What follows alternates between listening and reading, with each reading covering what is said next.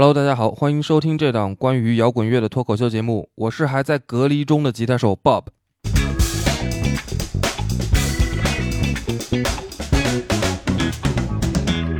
哎，我们这期呢还是看摇滚听电影系列。那为什么又是电影系列呢？主要是隔离的太久了，没事儿干就只能看电影了。那我们这一期要聊的电影呢，叫做《摇滚万万岁》。英文的原名呢叫做《This Is Spinal Tap》，这里的 Spinal Tap 就是这部电影所讲述的那一支摇滚乐队的名字。中文直译的话呢叫做脊椎穿刺乐队。那这部电影呢，在一九八四年就首映了，是一部所谓的纪录片。导演罗伯·雷恩作为脊椎穿刺这支八十年代曾经迅速的红过那么一下下的摇滚乐队的铁杆歌迷。啊，为这一支英国乐队的一次美国巡演拍摄了这部纪录片。那在纪录片里面呢，忠实的还原了这一支摇滚乐队从小红到完全衰落的一败涂地的全过程。Spinal Tap 这支乐队啊，是由主唱大卫、吉他手奈吉尔、贝斯手德里克和先后好几名鼓手共同组建的一支英国摇滚乐队。那之所以先后有好几名鼓手呢，主要是因为啊，好几位在这个乐队里面当鼓手的人都稀奇古怪的死了啊，有的被呕吐物给噎死，有的在台上原地爆炸了。当然了，这些呢都是主唱和吉他手奈吉尔自己说的。那其实整部电影刚开始的时候啊，脊椎穿刺还算是一个挺有号召力的那么一个乐队，他们有一波狂热的粉丝。哎，他们在纽约首演以后呢，还举办了一个颇具逼格的庆祝派对。巡演的路途当中呢，有豪华的大轿车接送，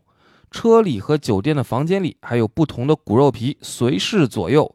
哎，他就不像现在国内啊，咱们这一大帮乐队啊，演出呢都得自己背着吉他赶火车呀，叫货拉拉呀。演完了呢，最多就是哥几个路边撸个串儿就算完事儿了。但是好景不长啊。在巡演的路途当中啊，一连串的打击是接踵而来。最早出问题的是他们即将发行的新专辑，新专辑的名字叫做《Smell the Glove》，闻一闻手套。乐队呢，把专辑封面设计成一个全身裸体还涂满了油的女性，脖子里呢套着狗圈和铁链，被一只男人的手牵着。那男人的另一只手呢，戴着一个黑色的皮手套。摁到这个裸女的脸上，那这个封面啊，被唱片公司的高层以涉及性别歧视的原因拒绝发表。尽管乐队成员一再的抱怨也没有用，最后呢，乐队经理只能是以一种折中的方式让这张专辑问世了，条件就是专辑的封面被改成了全黑的，啥图案都没有了。那新专辑的事件啊，基本上只是一个影子。随之而来的呢，是乐队每况愈下的趋势越来越明显。他们在孟菲斯的演出因为资金问题被取消了，紧接着呢，圣路易斯和堪萨斯的演出也都相继取消。电台里已经把脊椎穿刺乐队列在了过气乐队名单里边。那导演在采访乐队经纪人的时候啊，也提到过，他们前一次来美国巡演的时候都是万人级别的场馆，而现在呢。演出场地都只能容纳一千两百人左右。那虽然乐队经理还在顾左右而言他的给这个规模的缩水找理由，但是很明显，这就是乐队走下坡路的铁证。那到了芝加哥以后啊，脊椎穿刺乐队这一张纯黑色的新专辑的签售会上，可以说是达到了一个门可罗雀的新高度。除了乐队这哥四个和主办方以外，现场。居然是一个人都没有。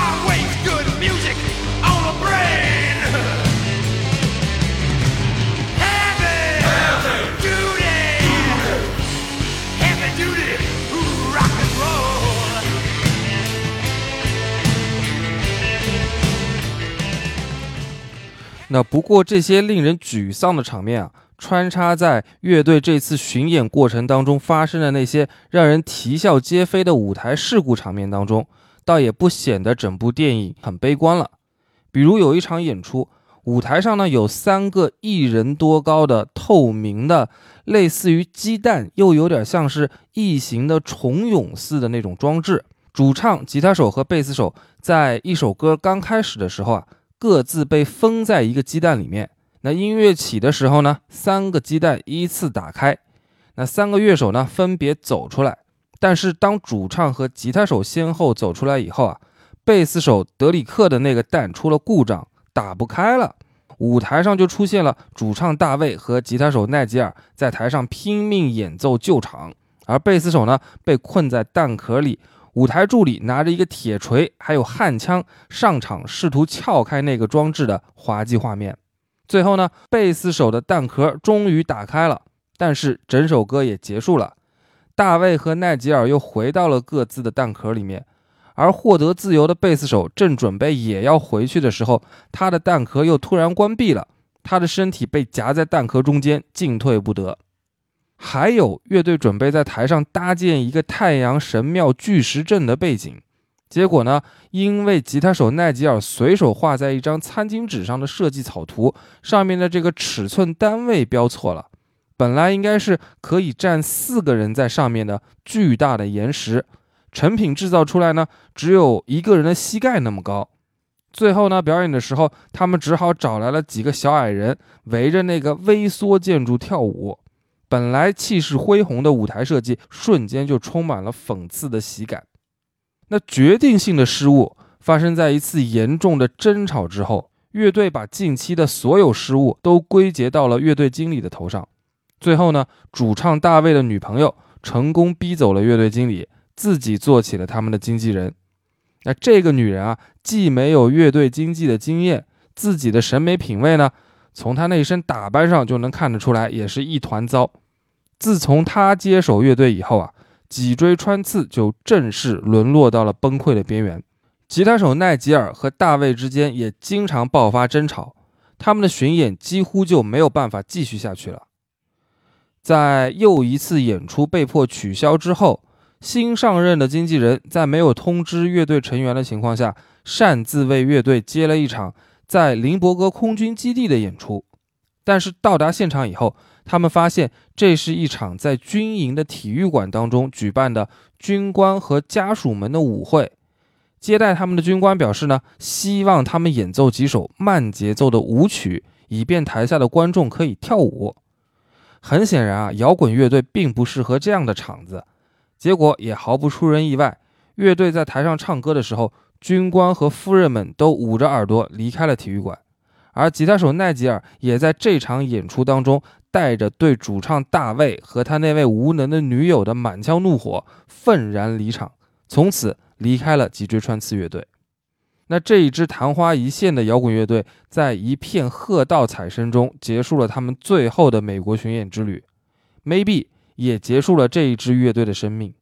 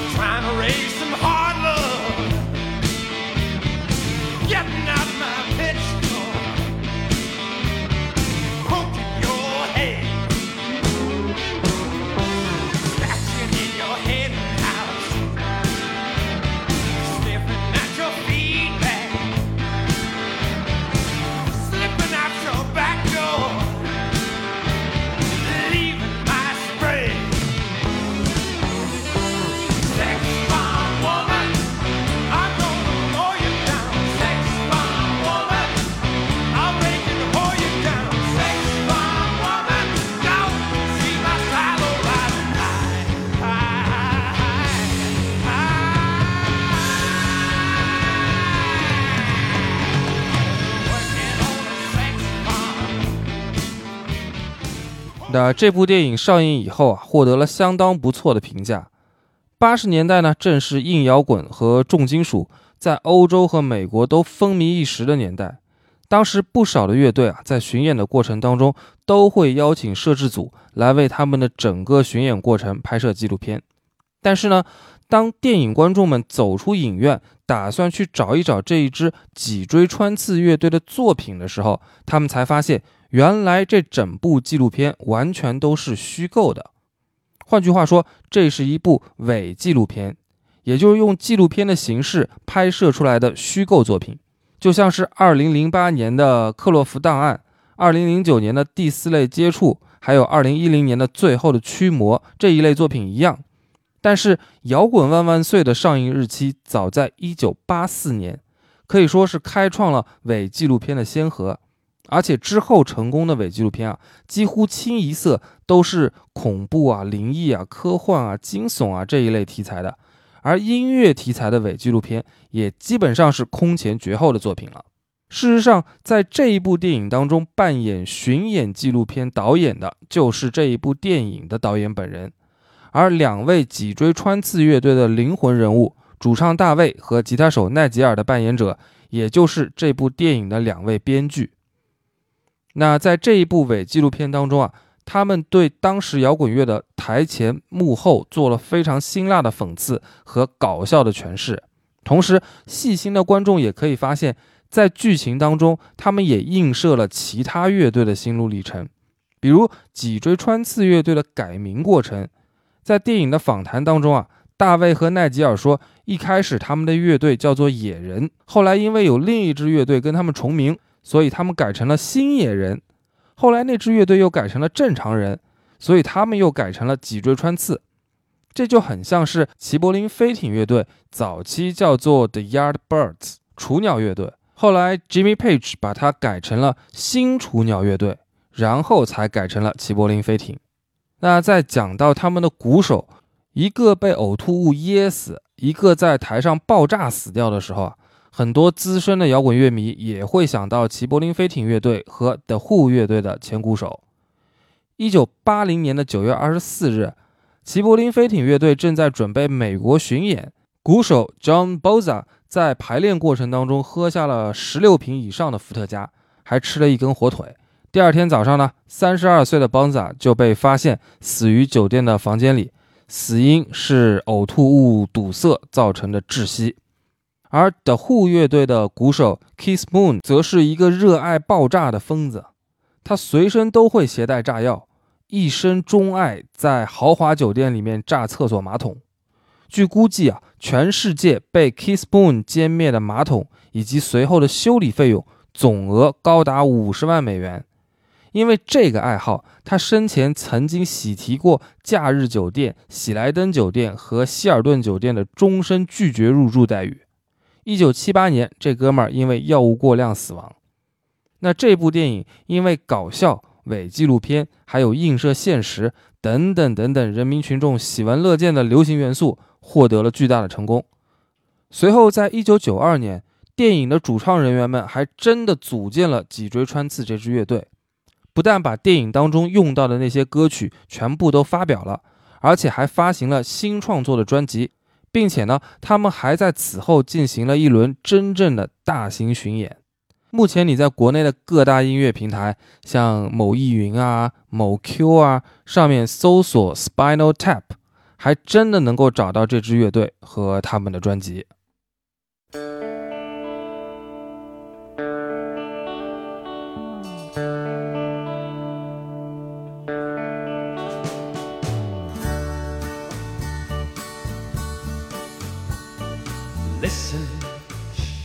The flower people say. Ah, listen, it's getting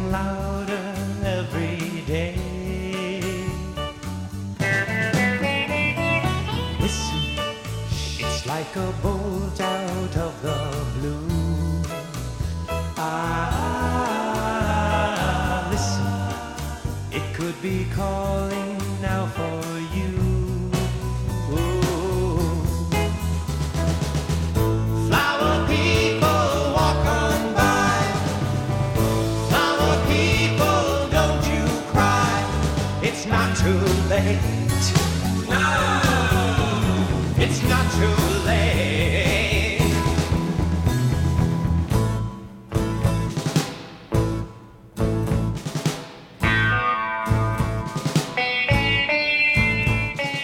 好了那么这部电影呢咱们就先聊到这儿吧。最后呢让我们用一个这部电影当中最为人津津乐道的一个梗作为结束语。This go to eleven 如果你们有兴趣的话呢，可以去看看完整的电影，就能知道这句话是什么意思了。咱们下期再见，拜拜。